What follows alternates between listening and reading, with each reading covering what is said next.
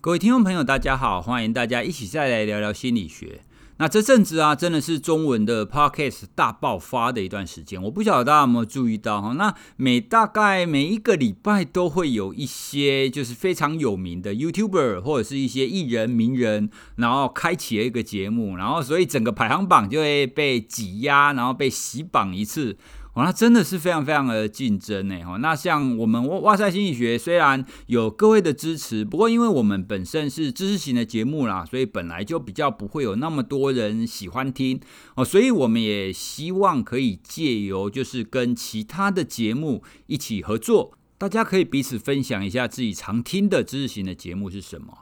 今天要跟各位介绍的呢是一个谈投资的节目。哦，那我个人其实是不懂投资啦，哈，那我单纯只是看过一些投资心理学的书，哦，那对投资也觉得，嗯，我好像要开始要去了解一点，哦，虽然短期之内我还不会真的拿钱出来砸啦，但是总是要慢慢的了解还是好的。那投资的节目呢，我相信大家一定都知道，现在排行榜前两名哈，或者是常常在第一名的股癌，他已经是第一名了，所以我根本不需要介绍他哈，所以今天要跟大家介绍推荐的这个节目呢，是 M 观点。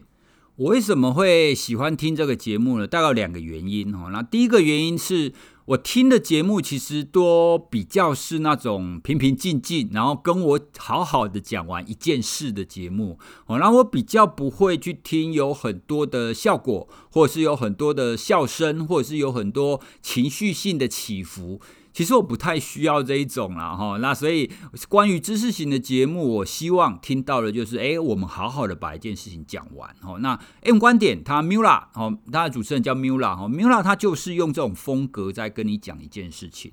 那第二个呢，其实也是因为我听了他几集节目啊，其实他的观点跟我在很多投资心理学的书里面，其实看讲的是一样的，因为里面他其实有谈到一个很重要的是。我们在买股票，或者是我们在投资，你必须要看长期，你千万不要用追短期的方法去思考，因为啊，我们人本身会有一个比附效应哦。禀赋效应指的就是说，当我们面临失去的时候，你就会很痛苦哦，你就会不舒服哦。所以，如果换在投资上啊，你看到股票掉的时候，你就会很害怕，那这个时候你就会倒出去哦，你就赶快想要卖出嘛。可是事实上，这真的是对的吗？哦，所以他就一直提醒我们，我们必须要去看长期，必须要去看它这个这档股票，它背后到底是不是一个好的体质。所以啊，他就不像是一些股市的名嘴哦，然后他就跟你说：“诶，我跟你讲，这一档你一定要买哦，它一定会涨哦。”结果根本都没有哈。那我觉得一个知识型的节目，它应该是要用这样子的一个方式来跟听众朋友呈现啦。哦，所以主要是因为这两个原因，然后我觉得他在传递资讯的方面跟我比较对频啦。哈，用用一个我比较喜欢的方式在跟我跟我讲。那他的节目呢，其实不只是在讲投资，哈，他其实也会讲一些科技、商业的新闻，还会讲一些时事，然后会讲一些政治经济。哦，那看各位对哪方面感兴趣，你就可以点什么单元，哈，因为他跟我们节目一样，有不同的单元，哦，所以这个是今天要推荐给大家的做投资相关的节目《M 观点》。大家可以在自己使用的收听 Podcast 的平台上，然后搜寻 M 观点，你就可以订阅喽。那如果你是苹果手机的听众朋友，你习惯用苹果的 Podcast，那你也可以从我们的 Show Note 的连接里面点进去，你就可以找到它的节目，然后订阅。好，那接下来我们就要开始聊我们今天的主题喽。各位听众朋友，大家好，欢迎收听今天看剧聊书的单元，我是蔡宇哲。天要跟大家分享呢，严格来讲，其实也不算是剧哦，因为这个剧呢，其实我并没有看过哦，我是听了志豪他所录的节目《法克心法影剧组》的第一集哦，那他第一集呢，在谈了一部电影叫《十二怒汉》哦，就是很久以前的一部电影了。那这部电影呢，我也没有看过哈，但是呢，我知道他电影当中所要呈现的一个心理学的内容，所以我听了他那一集之后啊，非常有感。哦，所以我想要就我所知道的心理学的部分呢，想要跟大家再分享。好啦，请大家不要觉得我们两个神经病，明明可以一起录，干嘛不一起录，然后把这个讲完？好，因为我们通常节目的录制我们是分开的啦，我们就只有在录法克心法聊天室的时候，我们才会一起录。哦，所以我也不知道他十二怒汉那一集要讲什么，所以只好用这种方法来做一些讨论。听众朋友，如果你没看过《十二怒汉》，或者是你还没听过《法克心法影剧组》这一集的话，你也可以在听完我们今天的节目之后呢，再去收听。好，那稍微跟大家简介一下《十二怒汉》这一部电影。那这一部电影呢，基本上就是讲十二个人，十二个人参加一个陪审团，然后他们前面十一个人，他们都达成一个共识，他们都认为应该要判有罪，但偏偏最后一个，也就是主角，他认为是无罪的。好啦，那听起来十二个人当中有十一个人认为有罪，有一个人认为无罪。那这样子，我们如果要少数服从多数的话，是不是就直接判有罪就好了？但这一部片之所以厉害的地方呢，就是他最后就是一步一步的说服那一些原本认为有罪的人，最后改判无罪。好，那今天要跟大家谈的就是啊。在团体当中，不同意见的重要性，以及如果我们自己真的是那个少数声音的话，我们要怎么样才可以让自己的意见让多数人接受呢？我在前几天啊，有在 IG 上发了一个问题，问大家说：如果大家都已经达成共识了，可是你的意见却跟大家相反的时候，这个时候你会强烈的表达自己的意见，并试着去说服别人吗？综合了上百个听众的回复呢，回答说会哦，就是他会强烈表达自己意见的人呢，只有百分之二十三，百分之七十七的人认为说啊，没关系啦，反正大家都已经达成共识了，那我就不要讲了，或者是我就不需要坚持自己意见了。没有错，这的确是人之常情，在大部分的情况底下，当大家的共识都有了，那你干嘛一定要坚持呢？哦，那这当中啊，也有我们心理学的成分在。第一个要跟大家谈的，应该是很多人都知道的，就是从众的效应。那我要稍微谈一下从众效应的实验怎么做哦，因为我们后面还会再提到这个实验呢。它是先给你看一段线段的长度，那看一段时间以后呢就消失，然后接下来会给你 A、B、C 三个线段，那这三个线段呢是不同长的，然后就问你说好，那刚刚出现的那个线段是 A 还是 B 还是 C？请作答。好，那但是他们的作答呢是在团体当中作答的，也就是说第一个人回答，第二个回答，第三个回答，轮流作答。但其实啊，前面几个作答人都是假的，好，都是实验者找来的演员，哦，他们会故意讲错了答案。也就是说，这个实验呢，其实很简单，哦，你看会很明白的知道说，诶，答案应该是 A。可是呢，前面这几个演员呢，他就会故意跟你说，诶，答案是 B，答案是 B，答案是 B。好，那这个时候去参加实验的人，他们发现说，诶，奇怪，明明答案是 A，为什么前面这几个人通通讲 B 呢？难道是我眼睛花了吗？所以啊，这个实验就是在考验说，就算你知道答案，而且这个答案很清楚哦，可是呢，一旦前面的人都讲另外一个答案的时候，大概将近会有三分之一的人跟着改变答案。诶，大家不要觉得三分之一不多哦，其实那个答案是很清楚的。但即使是在正确答案你已经知道的情况底下，只要前面的人都跟你讲不一样，你就会有三分之一的几率会改变。更不用说我们在日常生活中啊，其实大部分的答案都是暧昧不清的。我们在生活当中的选择，大部分是没有正确答案的嘛，所以这个时候呢，你就会很容易去听同才，去听其他人的意见，就是我们所说的从众效应。其实从众效应在我们生活当中非常非常常见，比如说各位你一定搭过捷运吧？哦，那在你在搭捷运的电扶梯的时候啊，你是不是都站在右边？就算很多人的时候，你也不太敢站在左边吧？就算你站在左边，你也会用走的吧？愿意站在左边而停在那边的一定很少，而且就算你这么做了，你也会觉得有压力。为什么？因为文化已经形成大家的共识，就是要站在右边。那你站在左边呢？诶，违反大家的共识哦，跟我们的从众是不一样的哦，你就会有压力。另外一个例子啊，比方说你上网要网购，那你看了这个很多家的产品之后，你发现诶，有两家他卖同样的产品，同样的型号，同样的价格，好，你要跟哪一家买？这个时候，你发现有一家它的评论很少，它的评价很少，但是有另外一家呢，评价很多。哦，他们两个的评价分数都一样，但是一个就多，一个就少。好，那这个时候你会跟哪一家买？你一定会跟那个有留很多评价的那一家买嘛，对不对？为什么？因为你会觉得说，哦，有这么多人买过，而且都有好的评价，那它应该不会太差吧？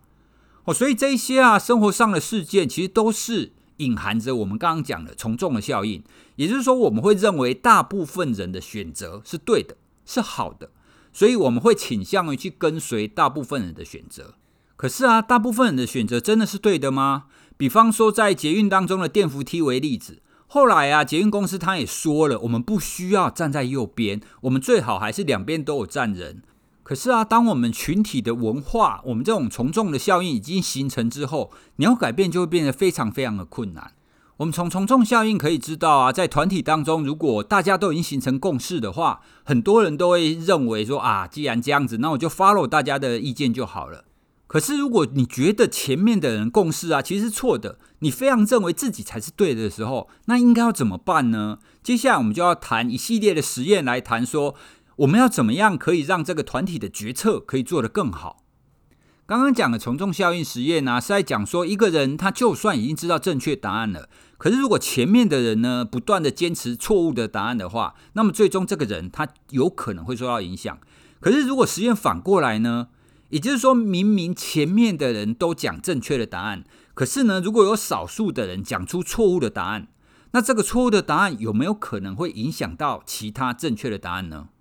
有研究者就这样试着去做了这种完全相反的操作，然后他发现，就算是少数人坚持错误的答案，只要他坚持下去，他是有可能会影响到其他人的。好，那那个实验很简单，就是有六个人一组，可是这六个人当中呢，有两个人是演员，哈，两个人是假的。那他们要做的事就只是判断颜色而已，哈，这个是蓝色还是绿色？蓝色还是绿色？好啦，那在实验当中啊，那两个演员他就从头到尾会讲错误的答案。那其他的人呢？他就觉得说：“哎，奇怪，这个明明是蓝色，你为什么故意给我讲绿色？”在这个实验当中啊，讲错误的答案是少数派哦，因为他们六个人嘛，有两个人是故意讲错误的答案，所以有多数派四个人他是正确的。好，那在这种情况底下啊，即使多数人是正确的，可是只要少数人，只要那少数人他愿意坚持从头到尾都坚持错误的答案的话，他们发现呢，最终会有一成的人会受到影响。也就是说，有一成的人呢，他会本来答对，但是反而会因为讲错误答案的演员呢，会受到他的影响而讲错误的答案。好，那这个实验呢，真的是非常的特别。大家想看看哦，他明明是对的哦，可是只要有人愿意坚持错的的话，那他就有可能会受到影响。如果放在我们生活当中啊，我们生活当中其实很多事情是没有那么明确的。可是如果我们发现有人就是非常非常坚持他的意见，就算他是少数派，久了以后，你是不是也会受他的影响？也会被他打动？就是我们刚刚讲的独特意见的力量。好，所以不要小看独特意见，你也不要小看，如果你是团体当中的独特意见的话，那你真的是对这个团体是非常重要的。好，那大家也不要小看，说好像只有一成的人受到影响，一成很少啊，也不过十分之一而已啊，根本没有什么屁用。那大家回想一下，在《十二怒汉》这部电影当中啊。十二个人当中有十一个人其实都认为要死刑，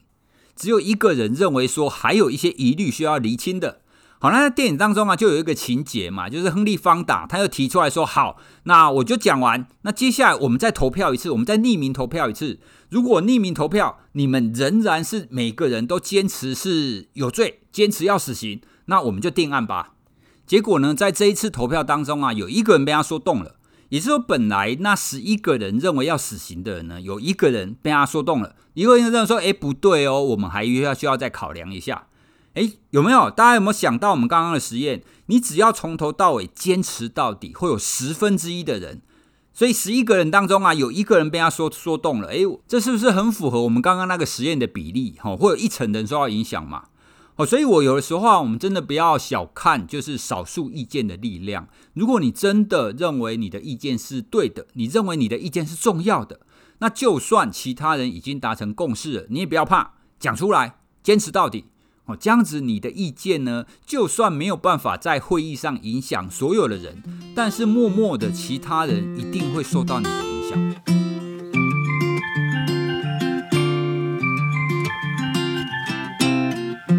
可是有一些人呢、啊，还是会有一些质疑，说：“哎，可是我开会的那些都是长官呐、啊，那些都是博士啊，甚至像志豪在谈的国民参审制。哦，如果我们之后再推国民参审制的话，你在法院当中看到，诶，其他的参审的人啊，都是什么法官啊、律师啊、博士啊等等的。哦，你觉得他们都好有知识哦？那这样子我讲的意见到底有没有效啊？哦，那我在这边要告诉大家，其实心理学实验也做过喽。心理学实验发现呢、啊。不管你的意见好不好，不管这个提出不同意见的人他到底是不是对的，只要有人提出不同的意见的话，那对团体就有莫大的好处。第一个好处呢，就是会减少从众效应的发生。那这个实验呢，它的内容基本上是复制前面从众效应的哦。大家记得从众效应，它就是先给你看一个线段长度，接下来给你看三条 A、B、C 三条线，让你选哪一条才是刚刚看的。那前面的人呢，都会故意给你讲错误的答案。好，比方说正确答案是 A，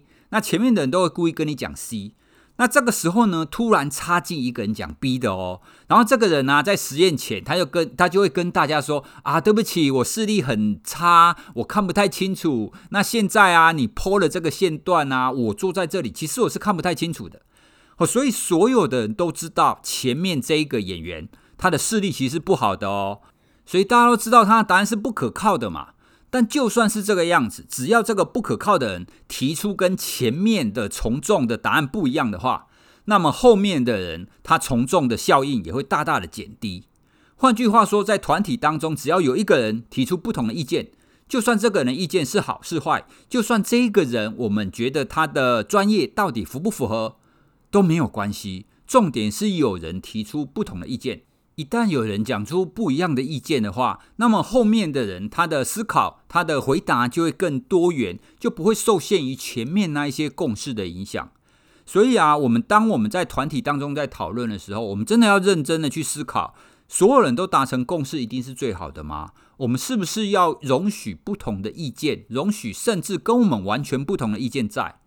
这样子团体的讨论呢，才不会流于形式，也才不会说哦啊，前面的人大家都这么讲了，好吧，好吧，那那就这样子吧。哦，会让大部分的人都愿意去提出他的建议。哦，所以如果你是一个团队的领导者的话，请记得在团队当中拥有不同意见的，其实他是很珍贵的。哦，虽然他会提出那些刚好跟你立场相反的，你会很讨厌他，但是如果真的是为了这个团队的决策着想。要保留这种不同意见的人存在，才是一件好事。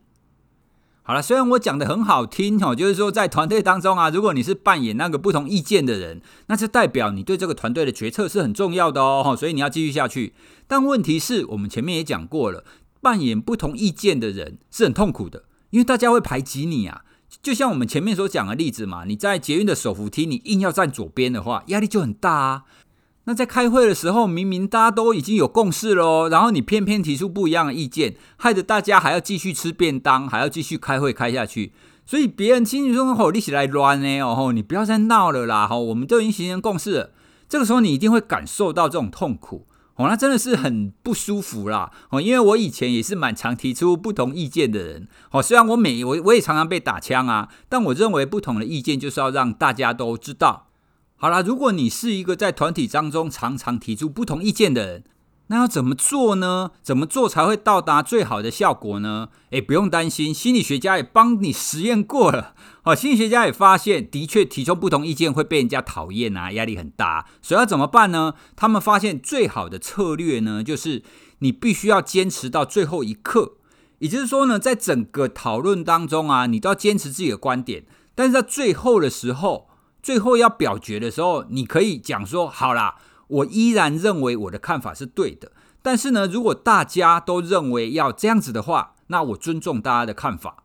心理学研究啊，就发现这种坚持到最后再妥协这种方法呢，你是最能够赢得团队的尊敬。因为大家会觉得说，对，没有错，你的确有坚持你的看法，但这个看法并没有对错啊，只是你有你的看法嘛。但你最后仍然愿意尊重团体的决策，所以你同意了，大家就说啊，好啦，你是一个可以尊重大家的人，大家反而会对你有好感。所以，如果你真的是在团体当中常常提出不同意见的人啊，你也不用担心。哦，你可以持续的表达你的意见，那你的意见呢，也的确会在团体当中造成一定程度的影响力。好，当然你要有一定程度的坚持啦，你不能一提出意见，人家一打枪，也就说哦，好了好了，那算了，那当我没讲。哦，你不能这样，你要坚持你的看法，那坚持到最后，好，坚持到最后，你就好，没关系，那我就同意大家的看法。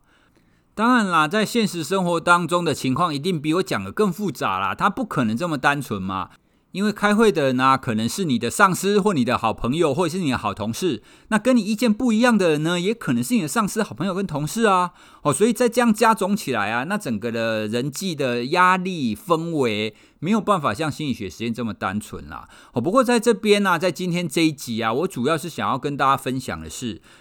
不要害怕在团体当中当一个不同意见者。哦，你必须要知道，你在团体当中扮演不同意见者，其实是对这个团体是好的。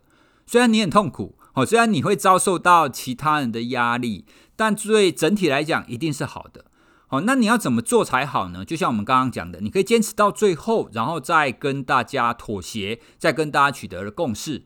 那如果你是一个团体的领导者，透过今天我们的介绍，也希望你能够了解，团体当中大家的意见都一致，其实不是最好的。我们要容许团体当中有那些异端，有一些不同意见的看法的发表。哦，如果你是一个主持人呐，哈，主持会议发表的人，你要特别让那一些不同意见的人可以表达。虽然呢，不同的意见只要一表达，哦，那那个团体那个开会的气氛的败气啊，开会的气氛就不好啦，因为破坏了皇城内的和谐嘛，对不对？大家本来都很和谐啊，你偏偏给我讲一个不一样的。哦，但是啊，我们要知道，这对团体的决策真的是一个比较好的方式。好，所以今天跟大家介绍了这些实验啊，这些研究。如果大家感兴趣的话，也可以去看天下文化所出版的这一本叫做《意见的力量》。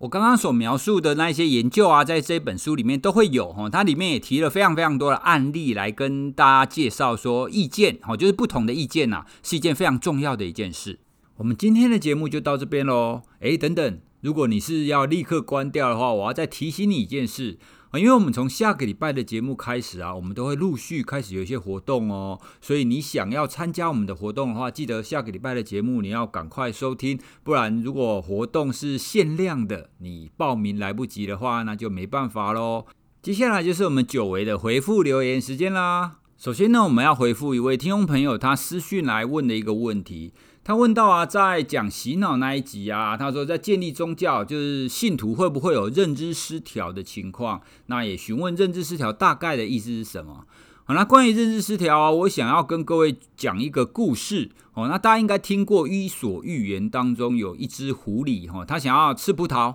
哦。那因为葡萄就长在就是葡萄架上嘛，就比较高，然后它吃不到哦。那一刚开始很想吃啊，它就跳跳跳跳跳，吃不到。那吃不到的时候，他说：“哼，这个葡萄一定是酸的，我才不想吃呢。”然后就走掉了。哦，所以这个傲娇的狐狸啊，它的行为就是一种认知失调的概念。也就是说啊，当行为上你没有办法做到你本来的那个期望的时候，这个时候因为你的行为跟你的认知跟你的期望就是两者冲突嘛，他想要吃葡萄，可是他行为上做不到。这种冲突啊，我们就称它为一种失调的情况，它的认知失调。那如果我们人类面临这种认知失调的情况啊，你没有办法改变你的行为的话，哦，就像那只狐狸，它的行为上它就跳得不够高啊，它的行为已经没有办法改变了，它注定是吃不到葡萄的。好，那在这种情况底下，你只要改变你的认知，改变你的想法，好，所以他就会说，诶，葡萄是酸的，其实我并不想吃。好，那回到我们刚刚前面讲的宗教，建立宗教或者是在讲洗脑这种情况，其实很常看到有一些宗教或者是有一些团体，它里面的成员当被戳破说，哎，其实你们这个宗教是没有那么好的，或者是你这个团体并不是真的要让你赚钱的哦，你是被骗的。哦，那里面的那一些成员呢，第一时间就会面临这种失调的情况嘛，因为他们投入很久啦，他们在这边做很久了。可是你却告诉他这是错的，好，所以就又出现了他的投入就是他的行为，他已经相信这个集团，相信这个宗教很久了。那你告诉他认知是错的，这就出现我们刚刚讲的那个冲突的情况。好，所以就有一些的确他们会面临这种认知失调，然后他们就会说：“嘿，没有，我投入这么久，所以这个其实是真的，这个其实是有效的，你们都在骗人。”哦，所以那一些被洗脑哦，或者是太过于相信一些团体的人啊，他们的确也一部分啊，一部分是有这一种认知失调的情况啦。好，那接下来呢，我们再来读几个听众朋友的留言哦。那有一些听众朋友的留言实在是让我们非常的感动哦，也非常的感谢。第一个想要跟大家回复的留言是几个在国外他所做的留言哈啊，因为大家可能不太知道，在 Apple 的留言上啊，如果你是在国外留的话，其实，在我们台湾的留言榜上其实是看不见的哦。那我们必须要透过其他的方法哈，那才可以跨区看到国外听众的一个留言。第一个留言呢，他署名是伦敦的路人哈，所以他应该是住在伦敦吧，我猜哈。那他说啊，他非常喜欢我们的节目，然后常常就是在边骑脚踏车的时候边听节目。那不晓得这位听众朋友，他是在休闲的骑脚踏车，还是在通勤当中骑脚踏车哈？其实我自己也非常喜欢骑脚踏车哈，不过最近几年都比较做跑步这样子的运动。以前我也是个追风少年啊，就是很喜欢骑脚踏车当运动。哦，那我觉得骑脚踏车边听 podcast 也是一个非常不错的一个方式哦。不过要记得哦，要看路哦，不要听得太入神了。第二位呢，应该是住在美国的听众朋友。那他说，因为一刚开始是在找心理学相关的书，然后从 hashtag 里面找到我们的 IG，然后再听 podcast，然后就喜欢上了。哦，那他也希望我们可以多推荐一些心理学的书籍。哦，那其实现在我大概每个礼拜都会阅读非常多心理学的书籍啦。不过因为真的现在我的整个行程还没有办法排得非常好，哦，我没有办法一边做节目，然后一边在做本来的工作，然后再把那些书籍都整理出来。那我想我会慢慢的安排整个时间哦，那我们之后也会陆续跟各位介绍一些心理学相关的书籍，因为毕竟我们的节目，我们这个单位本来就是希望多多分享心理学相关的资讯嘛。第三位听众朋友呢，是在英国念心理学硕士的一个听众朋友，然后他标题就说：“诶，一听就没有办法停哈。”那他就不在不经意当中听到我们的节目了，然后他就觉得非常喜欢哈。那因为国外非常虽然有非常多的 podcast 的节目，可是国内会比较专注在谈心理学的，其实比较少哈。那大部分都是一些心灵鸡汤类的哈，那比较少像我们这样子比较专注在谈心理学理论或者是研究的。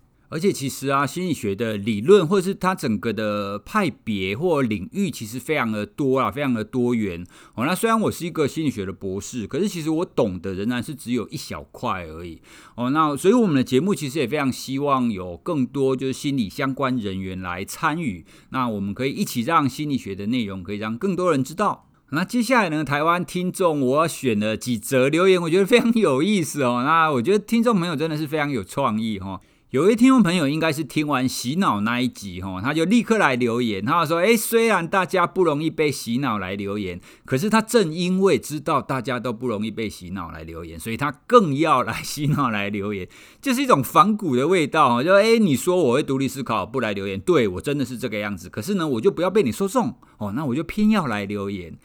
我真的觉得大家的想法真的是独立又独立耶，就是硬是不让你猜中的意思哦。呃，这听众朋友实在是非常有意思。还有另外两个听众朋友啊，一个是地方妈妈哈，然后说地方妈妈就是边照顾小孩的时候边听节目，然后这样可以补充知识哦。那我真的觉得这样是对我们是一个非常好的鼓舞哦，因为其实我们都不太知道听节目的到底是谁。那如果我们知道说，哎，原来地方妈妈也听节目啊，我们真的会非常的振奋。另外一位听众朋友啊，他是现职刑警哦，那他可能是一刚开始听了法克西法聊天室哦，那因为谈司法心理学的部分，让他觉得有一些收获，那也进而在我们的节目每一集都谈。哦，那其实像这种啊，我们收到各个不同职业哈，你不同工作的人都喜欢我们的节目，真的非常的感谢大家哦。所以希望各位，如果你之后有要留言或传讯给我们啊，也欢迎你告诉我们你的工作是什么哈。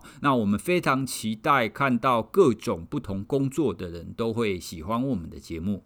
今天我们的留言回复就到这边喽，所以如果各位听众朋友，如果你有什么想要跟我们聊的、跟我们分享的，或者是要点播的，都欢迎你就是私讯我们，或者是你可以在 Apple 的评论当中留言给我们，让我们知道哦。谢谢你的收听，我们今天就到这边，拜拜。